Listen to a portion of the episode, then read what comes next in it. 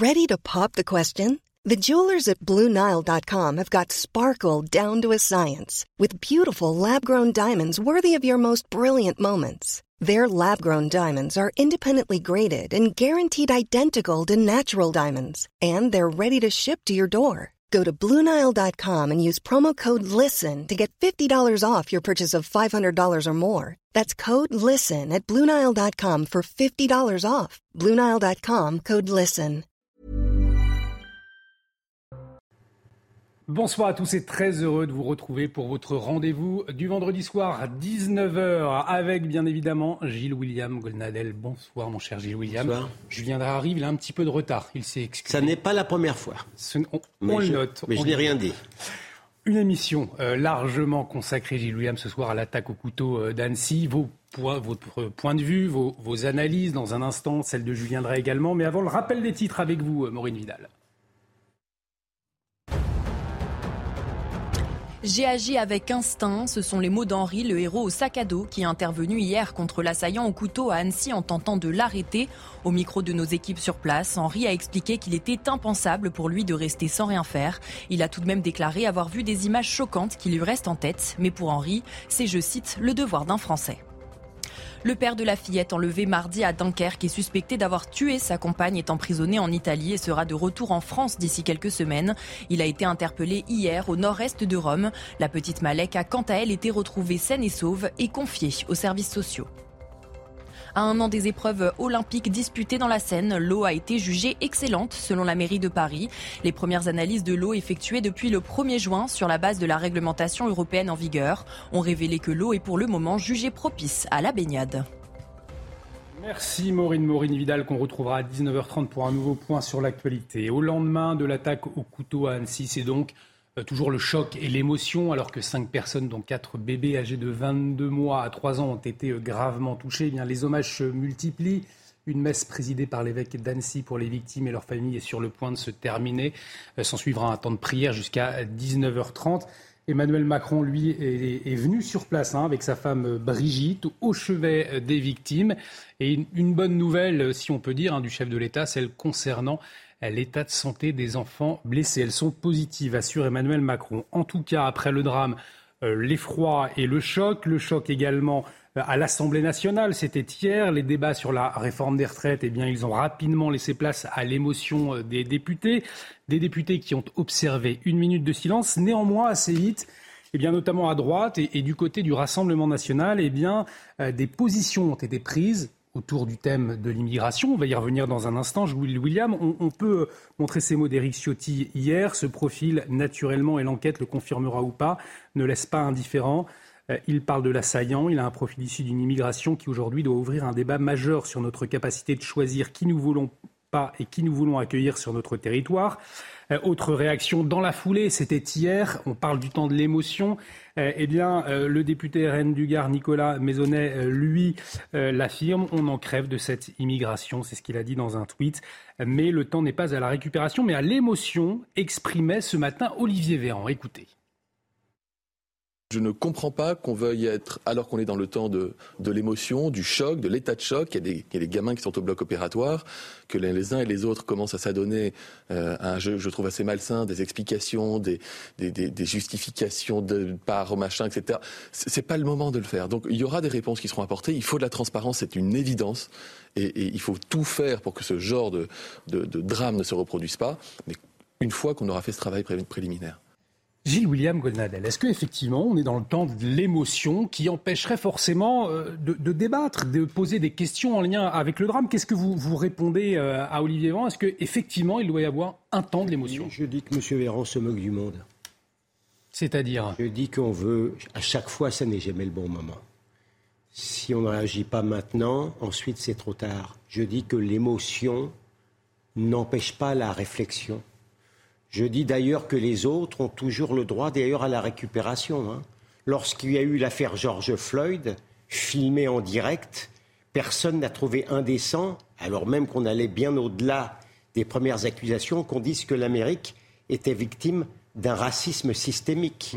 Lorsqu'il y a eu le petit Aylan euh, sur, sur la plage de la Turquie, personne, de Turc, personne n'a dit que libération était dans la récupération de montrer le petit bonhomme échoué sur une page turque. Lorsqu'il y a eu Breivik qui a, commis le pire en Norvège, personne n'a dit que c'était de la récupération alors qu'on allait chercher les responsabilités de qui De M. Camus ou même d'Alain Finkielkraut en France. Là, là la tout, tout, est permis. Il euh, n'y euh, a, y a euh, aucun appel à la dignité. Donc l'émotion n'empêche pas la réflexion. Une nouvelle fois, ça, je veux dire, c'est terrible de s'en prendre à des petits-enfants. La dernière fois qu'on s'en est pris à des petits-enfants en France, c'était Mohamed Merah qui s'en prenait à des petits juifs. Hmm. Euh, euh, pardon, on n'avait pas le droit, sous prétexte que M. Merah avait aussi la nationalité française, on n'avait pas, pas le droit de réfléchir à l'immigration et à l'antisémitisme islamique C'eût été, de, la de récupération peut-être Donc c'est toujours le même chantage. Là par contre, euh, l'extrême gauche est en train de faire fond sur trois abrutis qui ont fait des tags je ne sais pas où il, montre déjà le, danger de, l'ultra-droite qui arriverait. Euh, Libération est, peut-être en train de fulminer un nouveau fait comme ils avaient fait de faire croire qu'il y avait des pogroms dans des, villes euh, anti-maghrébins, dans des villes. Ça, ça, il n'y a, pas de problème. Il a pas, a pas Donc, on est en train de capitaliser quelquefois sur des mensonges et les Français n'auraient pas le droit de tirer les leçons de l'immigration. J'ai tout entendu comme sottise. Mhm. J'ai entendu d'ailleurs, j'ai entendu d'ailleurs que de toute manière, le, le, type était en, était en situation régulière. Ça n'est pas vrai. Euh, le Monde, à 17h06, je suis précis, a reconnu que depuis le 6 juin, euh, il était en situation irrégulière. J'ai entendu aussi, on a voulu faire un procès à M. Zemmour sous prétexte qu'il avait parlé de francocide. Il a rendu compte l'horreur. Il a parlé de francocide alors qu'on a trouvé des, pauvres petits néerlandais qui, aussi ont. Mais enfin, c'était bien dans, un jardin d'enfants français, en France, qu'on s'en est pris. Euh, alors à ce moment-là, dans, ce cas de figure stupide, l'attentat contre la synagogue de la rue Copernic, il n'est pas antisémite, puisque vous avez des passants non juifs qui sont morts devant la synagogue. Dans quelle sottise on va aller chercher des arguments pour justement empêcher une nouvelle fois le peuple français de tirer les leçons d'une immigration massive et invasive. Et Julien Drey arrive à l'instant pour vous répondre. bonsoir mon cher Julien. Euh, nous nous interrogions à l'instant avec Gilles William sur la, question du temps de l'émotion. Est-ce que euh, ce temps de, l'émotion mis en avant par Olivier Véran ce matin, euh, il doit empêcher forcément de, se poser des questions, des questions en lien avec ce terrible drame, selon vous? Il y a une émotion légitime et un respect pour les victimes, pour les familles, pour tous ceux qui ont été en première ligne. Après, euh, je me méfie toujours de... Parce que de toute manière, ça sert à rien, pour être honnête, de dire il y a le temps d'émotion. Alors attention, parce que les gens ont l'impression que le temps d'émotion, ça va servir à masquer euh, la question politique ou, la ou les questions hmm. politiques qui découlent de ça. Est-ce que ça peut être le cas, justement, Julien Drey, selon vous? Oh, il y a certainement... Je vois pas mon souffle, mais il y a certainement quelques quelques personnes qui vont essayer d'en jouer. En tout cas, ce qui est vrai, c'est que par exemple, Aurore Berger, elle, elle est indécente. On va, peut-être l'entendre, vous parler d'Aurore Berger. Elle, est, on est en plein débat politique sur la question de, la loi Lyotte. Et elle, euh, sans état d'âme, elle vient, elle dit on arrête le débat sur la loi Lyotte parce que vous comprenez, c'est extraordinaire ce qui est en train de se passer. On va entendre Aurore Berger, euh, justement, qui s'exprimait hier à l'Assemblée nationale. On a envie de vous dire qu'être en ce moment dans l'hémicycle avec une espèce de bataille de chiffonniers sur une recevabilité ou non d'amendement nous paraît en total décalage par rapport à l'effroi qui, à mon avis, submerge notre pays. Du coup, Gilles-William Goldnadel dénonçait des débats de chiffonniers, pour reprendre les mots d'Aurore Berger euh, concernant la retraite. Est-ce que la récupération politique, elle ne commence pas là, finalement, euh, aussi? On peut effectivement considérer euh, que c'est un peu opportuniste de la part d'Aurore Berger, mais en même temps, on pouvait aussi considérer que compte tenu justement de l'émotion, je ne sais pas si c'était possible, Julien, on pouvait différer le débat en question. Voilà, donc tout. Je veux dire, euh, euh, pardon, mais euh, ça n'est pas non plus criminel de la part d'Aurore Berger de faire remarquer qu'il y a des moments peut-être où on peut où on peut différer, c'est tout. Julien Drey. Non, c'est le problème, c'est qu'on ne sait pas encore ce qui est exactement passé. Hmm. Quand à l'intérieur, on ne sait pas encore exactement ce qui s'est exactement hmm. passé. On n'a pas les détails. On peut susciter euh, une interruption de séance, euh, etc. Mais on sent qu'il y a une forme de précipitation. Que bon, on ne va pas lui faire de polémique euh, hmm. plus qu'il en est, parce que j'ai l'impression qu'elle court après quelque chose qu'elle n'aura pas. En tout cas, euh, l'enquête, eh bien, elle, se poursuit. Le parquet d'Annecy a ouvert une enquête donc, pour tentative d'assassinat, considérant qu'il n'y a pour l'instant aucun euh, mobile terroriste apparent. Alors, depuis son interpellation quelques minutes après l'attaque, Abdel Massi H n'a donné aucune explication de son geste. Sa garde à vue a été prolongée. Alors, si l'examen psychiatrique ce matin avait conclu à l'abolition du discernement, la garde à vue, elle aurait été levée et les médecins auraient pris le relais, ce qui n'est pas le cas euh, à cette heure. L'assaillant, déclaré être syrien, né en 92, 91, pardon, était demandeur d'asile depuis novembre dernier, après avoir réfugié en Suède. On regarde ces précisions euh, d'Olivier Madinier et puis euh, on en discute après. La garde à vue de l'assaillant a été euh, prolongée de 24 heures en fin de matinée. Elle devrait donc prendre euh, fin demain. Euh, très probablement, l'assaillant de 31 ans sera présenté à un juge d'instruction en vue d'une mise en examen. Pour le moment, il est toujours entendu ici à l'hôtel de police d'Annecy.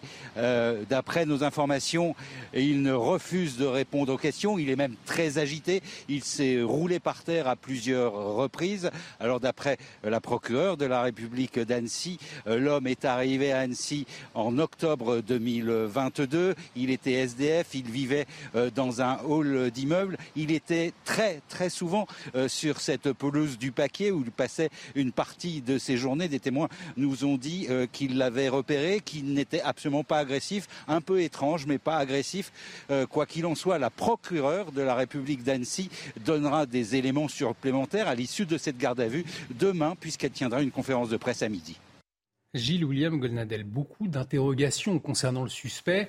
Euh, ce qui peut interpeller, c'est que cet auteur présumé était sans domicile fixe, il avait un statut de demandeur d'asile, mais au fond, personne ne le connaissait. Euh, on ne savait pas trop quel était finalement son cheminement jusque-là. Est-ce que ça, révèle, au fond, une faille de l'État? Bah, la faille, encore une fois, je, l'ai dit en l'absence de, Julien, c'est qu'en tout état de cause, depuis le refus par les autorités françaises de ce qu'il a demandé, il ne devait plus se trouver donc depuis le 6 juin sur le territoire national. Si donc par pure hypothèse il, euh, avait été chassé à ce moment-là, puisqu'il a joué sur ces trois mois où il n'y avait pas une chance sur un milliard qu'il obtienne euh, euh, satisfaction puisqu'il avait déjà ses papiers suédois, il aurait dû être dehors. Donc par définition, s'il avait été dehors, le crime n'aurait pas été perpétré. À partir de là, et je vous assure que je parle au premier degré, j'ai du mal à comprendre pour quelles raisons on a ou pas le statut de terroriste.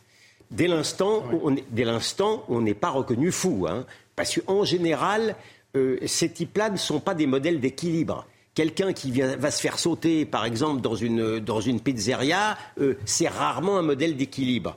Est-ce que c'est alors il faut euh, j'ai entendu quelque part qu'il faudrait faire partir d'une organisation. Je suis désolé. Vous savez des gens qui décident toutes seules de faire du terrorisme. Je ne sache pas que M. Breivik justement en Norvège. Il appartenait à rien du tout. On a douté un certain moment de ses facultés. Et puis quand il a été établi qu'il était, il était accessible à un châtiment pénal, c'était un terroriste. Donc moi, de mon point de vue, dès l'instant où euh, euh, il est accessible à un châtiment et qu'il s'en prend à des enfants en France, c'est une forme de terrorisme. Mais je, ne sais, franchement, j'ai du mal à concevoir comment en France on, s'y prend pour dire qui est terroriste et qui ne l'est pas. Ça vous étonne effectivement qu'aucun mobile terroriste n'ait été euh, retenu, Julien Drey, au vu des faits? Non, c'est pas un terrorisme classique. Non. Hmm. Puisqu'il le fait euh, en invoquant euh, Jésus-Christ hmm. avec la croix. Donc, donc c'est pas le terrorisme qui a sévi ces dernières années. C'est donc, si c'est un terrorisme, un terrorisme d'une autre nature. Voilà.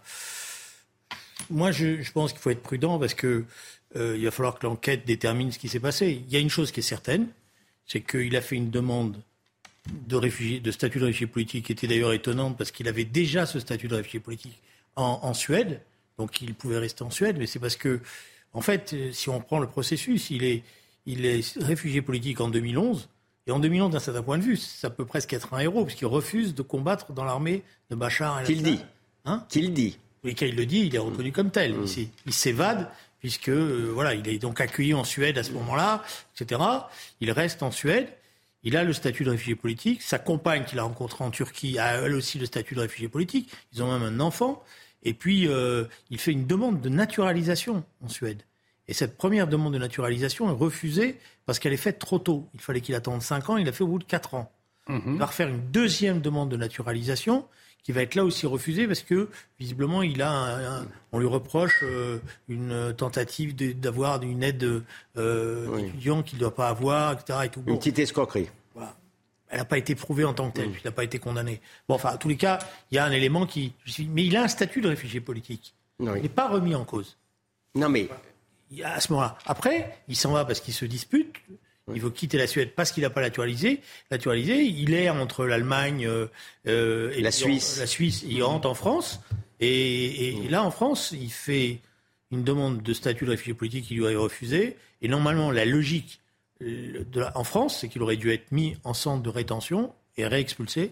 C'est donc la procédure qui ne fonctionne pas. Et là, il y a quelque chose qui ne va pas. Alors, la procédure, elle ne fonctionne pas, parce que le ministre va vous dire, j'avais pas de place. Non mais voilà, c'est exactement ça. En vérité, dès qu'il est en France, il ne peut pas rester plus de trois mois. Pour rester plus de trois mois, il y a un artifice, c'est qu'il fait sa demande pour obtenir un visa, qu'il n'y a pas une chance, encore une fois, sur un milliard d'obtenir, puisqu'il a le visa suédois. Il ne peut pas en avoir deux. Mais au moins, il ne, il ne, il ne peut, il ne, on ne peut pas le virer. Mais au bout, de, il se trouve que les Français ont fini par refuser sa demande, euh, si j'ose dire, ridicule. À partir de ce refus-là, soit il était dans un centre de rétention, soit il était viré. Mais le fait qu'il soit dans la nature depuis la, date de refus, ça n'est pas normal. Je suis désolé de le dire, contrairement aux, beaux esprits qui ont expliqué, mais pourquoi euh, Là, c'est quand même, vous, vous, vous critiquez euh, les choses, mais c'était, les choses étaient parfaitement régulières. Non, ça n'est pas vrai. Plus personne dans la, dans la nature. C'est ce que disait euh, d'ailleurs Emmanuel Macron en 2017. Je vous propose de l'écouter. Je vous donne la, parole ensuite, Julien Drey. La première bataille, c'est de loger tout le monde dignement. Je ne veux plus, d'ici la fin de l'année, avoir des femmes et des hommes dans les rues,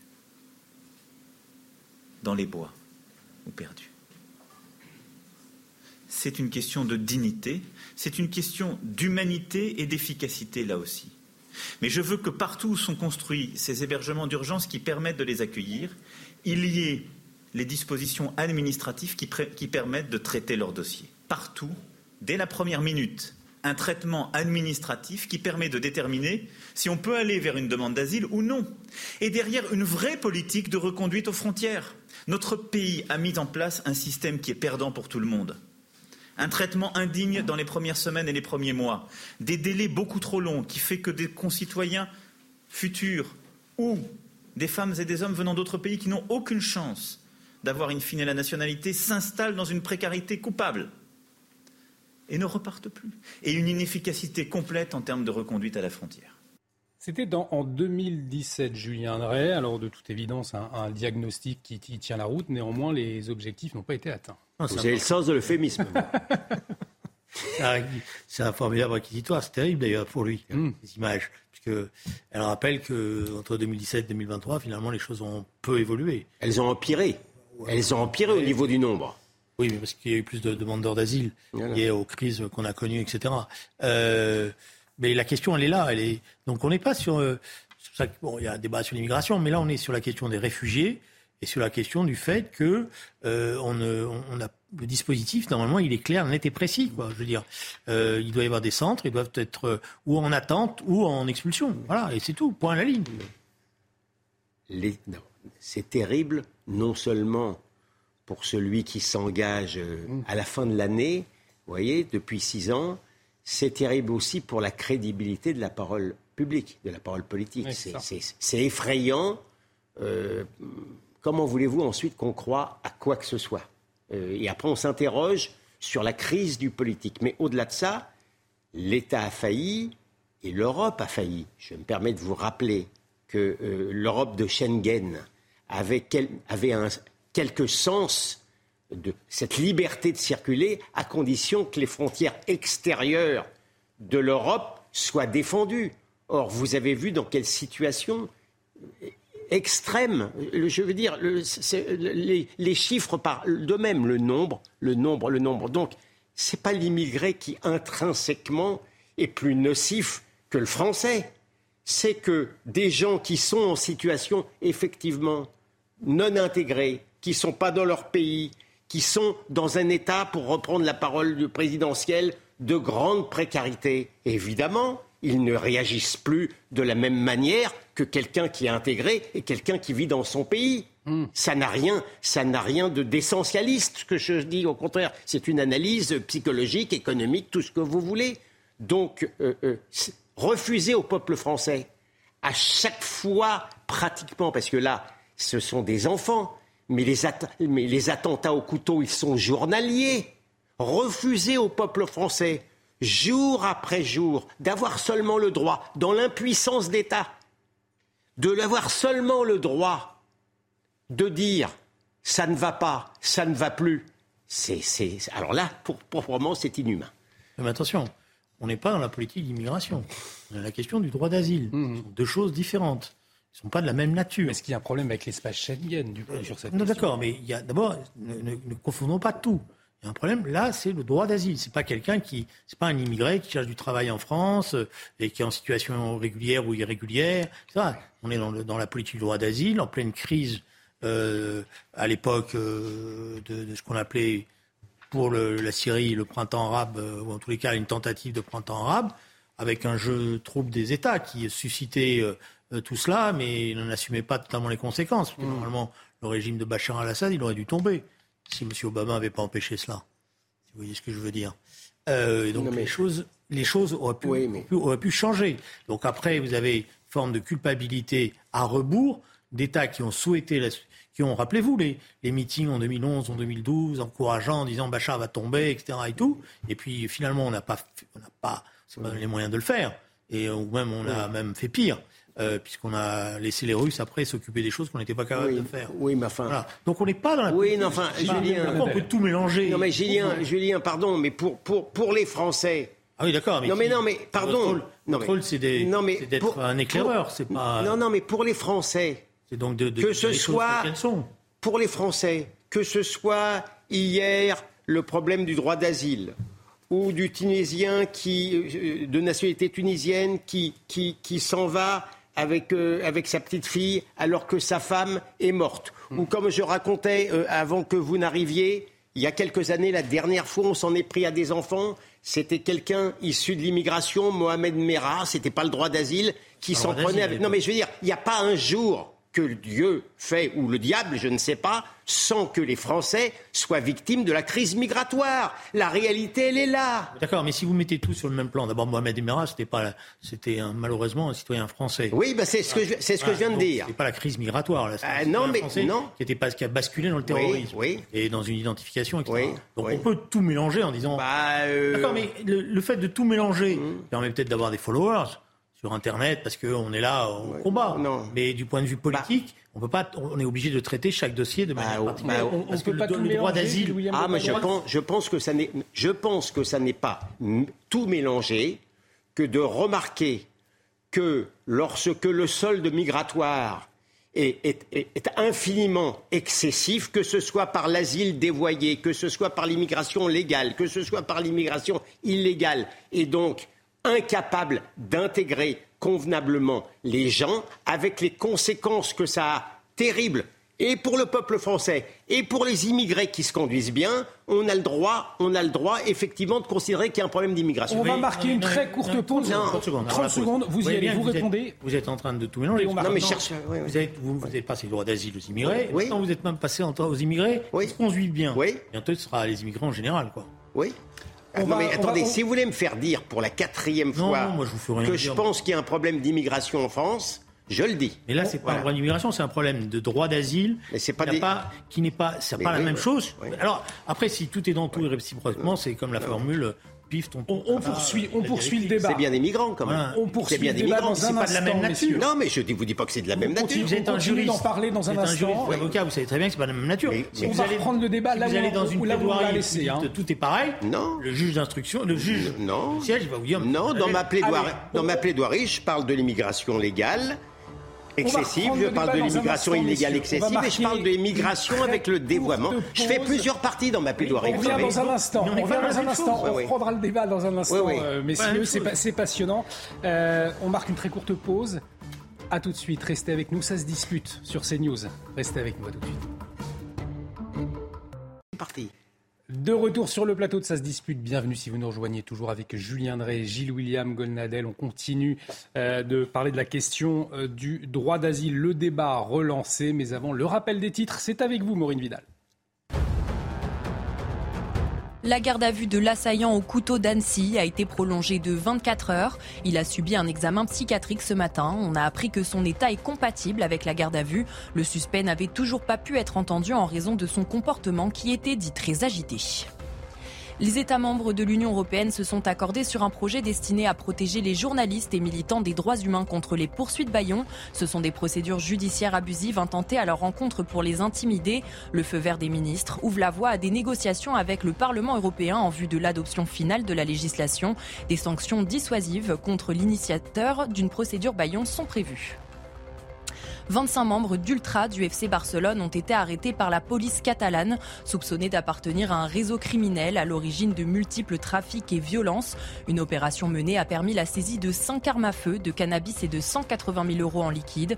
L'enquête a débuté en novembre dernier après une violente agression qui a fait plusieurs blessés dans un bar fréquenté par des supporters radicaux, principaux rivaux des Ultras barcelonais. Ça veut pas dire qu'il. Qu'il- Merci euh, Maureen. Prochain point sur Oui. l'actualité, ce sera à 20h. En tout cas, euh, on en débattait en première partie. Mmh. Le droit d'asile, le débat sur le droit d'asile relancé, euh, notamment avec le parcours de l'assaillant, ce parcours qui interroge. Il a déclaré être syrien, né en 91 et était demandeur d'asile depuis novembre dernier après avoir été réfugié en Suède. On voit les explications de Michael Dos Santos et on reprend le débat ensuite. Les démarches administratives de l'assaillant d'Annecy étonnent. Même Gérald Darmanin s'interroge. Pour des raisons qu'on ne s'explique pas bien, en Suisse, en Italie et en France, il a fait une demande d'asile. Réfugié politique en Suède, le Syrien de 31 ans n'avait aucune chance de voir d'autres demandes d'asile acceptées. On arrive dans un pays, le, pr- le pays de premier accueil, et normalement, on doit rester dans ce pays. Et si on va dans un autre pays, c'est limité dans le temps, et au bout de trois mois, la personne qui a le bénéfice du statut de demandeur ou de réfugié accepté, en, en l'occurrence c'était la Suède, il doit regagner la Suède. L'assaillant d'Annecy s'était vu notifier son refus de droit d'asile dimanche dernier, neuf mois après son arrivée sur le territoire français. Une lenteur administrative devenue légion. La justice est extrêmement lente, il y a plusieurs raisons, mais ce qui est certain, c'est qu'elle est lente. Il n'y a pas de raison que ça soit très rapide pour euh, les, les- problèmes migratoires. Pour le géopolitologue, plusieurs pays européens pourraient instaurer des quotas de réfugiés. Ironie du sort, la Suède, pays de provenance de l'assaillant d'Annecy, longtemps terre d'accueil, ne va permettre l'entrée que de 900 migrants cette année. C'est six fois moins qu'en 2022. Alors du coup, on, relance le débat avec cette question, Julien Drey. Est-ce que ce drame révèle effectivement un véritable problème au sein de l'espace Schengen quant à la gestion euh, des, demandeurs d'asile? On l'a vu, euh, une gestion assez chaotique. hein. Non, le problème, c'est le dispositif en, soi, il est, cohérent. Je veux dire, voilà, il- c'est le premier pays d'accueil qui, est en charge de ça, parce que sinon, ça, alors là, ça serait catastrophique. Donc c'est ce pays-là qui a la responsabilité de vérifier ou pas si, euh, et bon, est-ce que les, les jurisprudences entre les pays sur la vérification du droit d'asile sont toutes similaires? Non, c'est vrai que pendant un temps, la Suède a été, au début des années 2010, des- plus généreuse que les autres pays européens, mais qu'elle l'a durci depuis 2018 à peu près les choses. Bon, donc euh, je suis pas sûr qu'il y ait eu une, une tendresse particulière. Après, le problème qui nous est posé, c'est un problème français. Le problème français, c'est que quand on a dit non, il faut qu'il y ait une conséquence à ce non. Mais si vous n'avez pas d'espace, si vous n'arrivez pas à construire d'espace, si vous réquisitionnez pas des espaces de manière un peu autoritaire, parce qu'il faut faire des référendums pour savoir, si- bah, vous vous retrouvez dans la situation où il est, il est. En fait, qu'est-ce qui se passe? Il s'en va pas.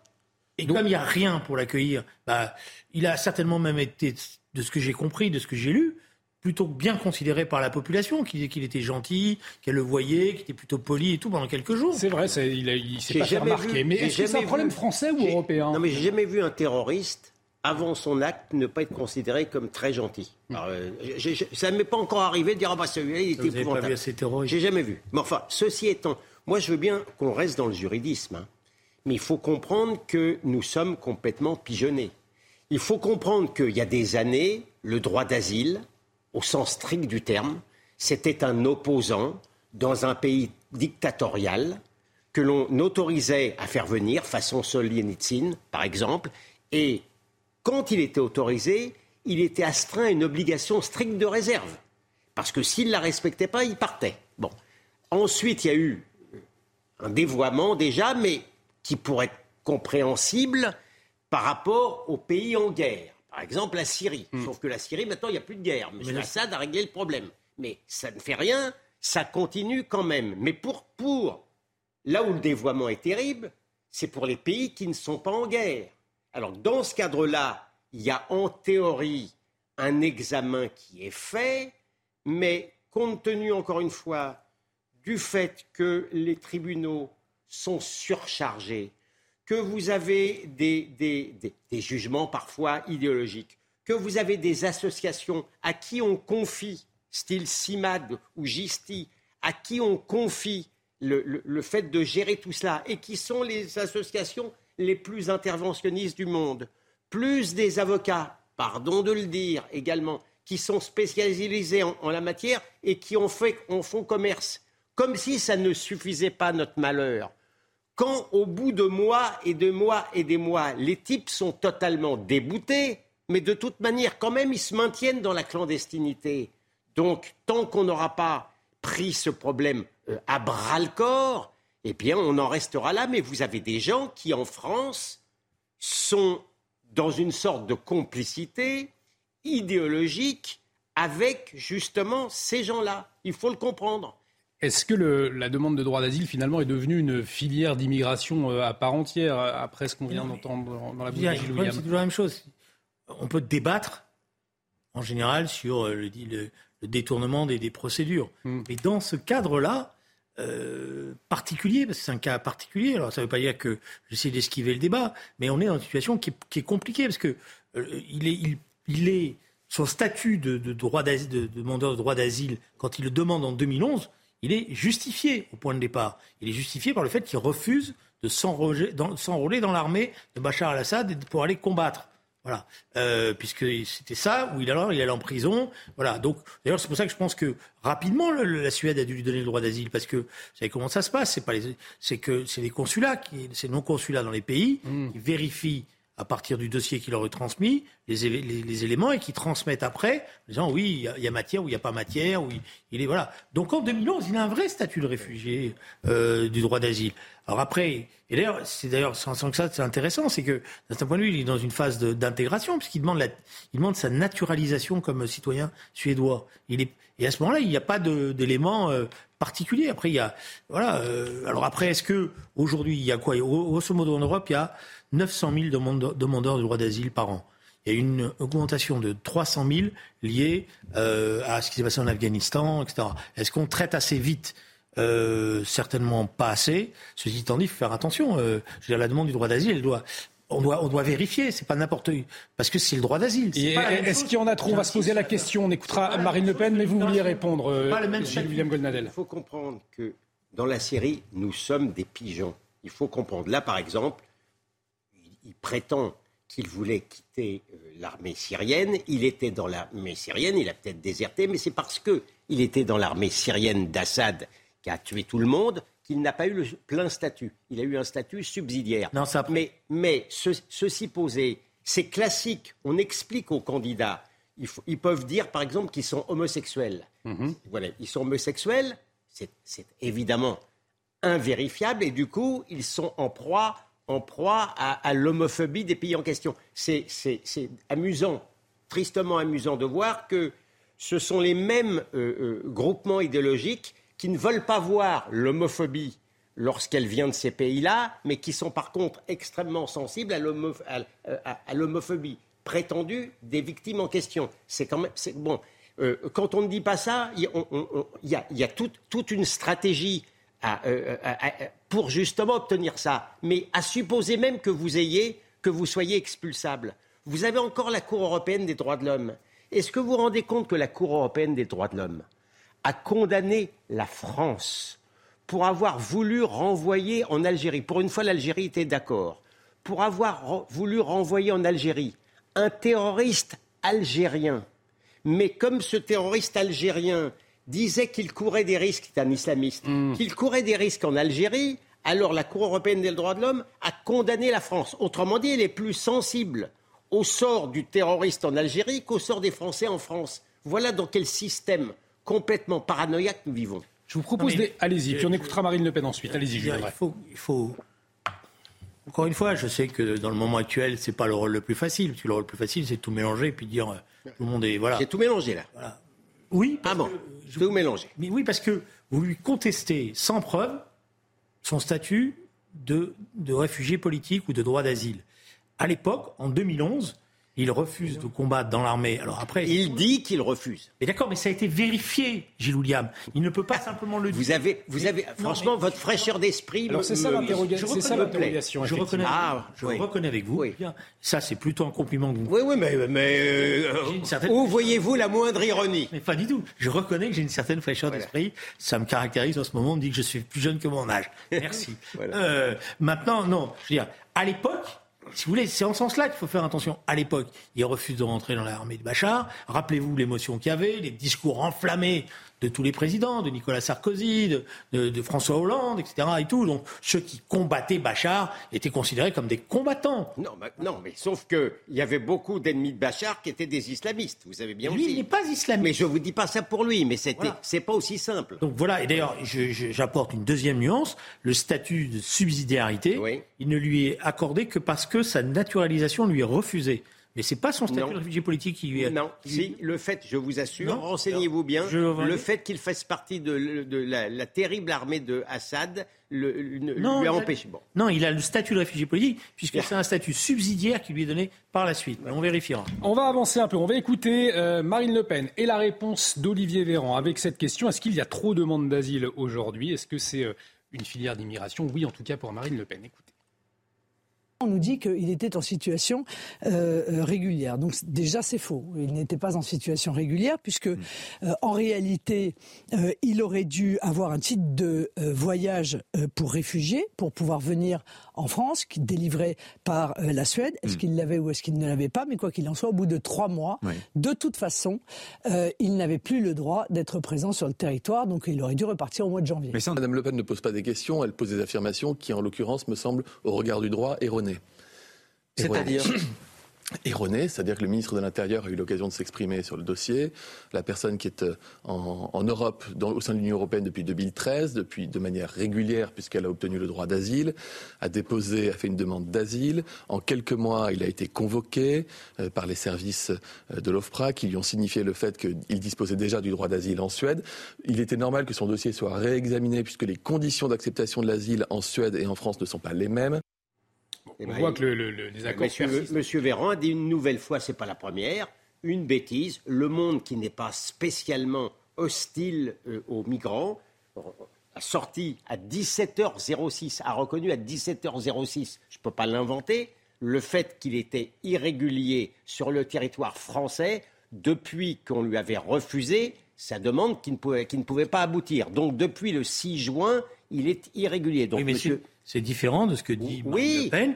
Marine Le Pen, elle, elle estime qu'il est en situation régulière depuis le début. Il non, enfin depuis, elle, elle dit, présent sur le territoire elle, elle dit, elle dit à l'issue des trois mois. Non, c'est compliqué. Non, elle l'a dit, mais peu importe. Non, mais la différence. C'est ambigu parce qu'elle laisse entendre. D'accord. Mais enfin, entre quelqu'un qui dit qu'il est irrégulier et quelqu'un qui dit qu'il est régulier, euh, je préfère quand même celui qui dit la vérité. en tout cas, est-ce que la question des quotas pour les demandeurs d'asile doit se poser euh, aujourd'hui, Julien Dresse Normalement, c'est alors, le quota, c'est pas le quota des, Sur les droits d'asile, c'est difficile de, faire des quotas.